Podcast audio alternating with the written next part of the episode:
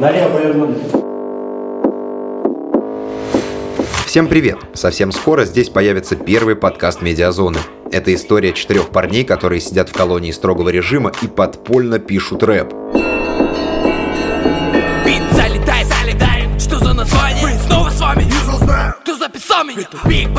Никто из администрации не знает, что прямо под их носом заключенные создали группу под названием ЕПКТ и даже выпустили уже несколько альбомов. ЕПКТ это, значит, музыка про жизнь, которую мы не выбирали. Не мы такие, жизнь такая, короче. Совсем скоро подкаст «Голос зоны» в iTunes, Яндекс.Музыке и на всех остальных платформах. Но это лишь начало. Вскоре ждите новые подкасты «Медиазоны». Проходим.